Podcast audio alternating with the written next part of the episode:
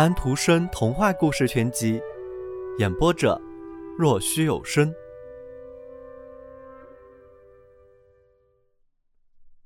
第二十五页。月亮说道：“我让你看一幅法兰克福的图画，我特别注视着那里的一幢建筑。那并不是歌德的出生地，也不是古老的市议会楼。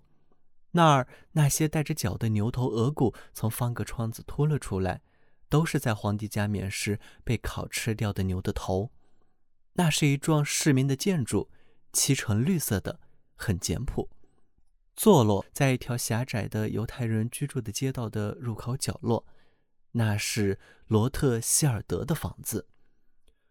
我从敞开的大门望进去，楼梯两旁挂着极亮的灯，仆人捧着深重的银蜡台，蜡台上燃着烛。深深地向那位坐在轿椅里被抬下楼梯的老妇人鞠躬。房子的主人光着头站在那里，恭敬地亲吻着老妇人的手。那是罗特希尔德的母亲。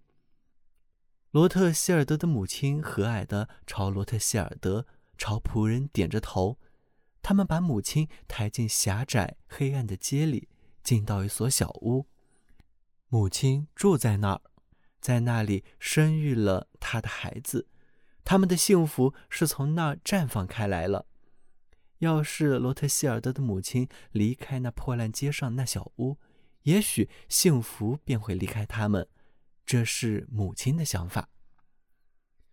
月亮没有再讲别的，他今天拜访我的时间太短，但是我想着那狭窄破烂街里的老妇人。只要他一句话，他便会在泰晤士河畔有华丽的房子；只要他一句话，那玻璃海湾便有他的别墅。若是我离开那破旧的屋子，我的孩子们幸福发祥的地方，那幸福说不定便会离开他们。这是一种迷信，但这是这样的一种迷信。在你知道了这个故事，看到了这幅图画以后，那么只需要用这两个字便可以理解了。母亲，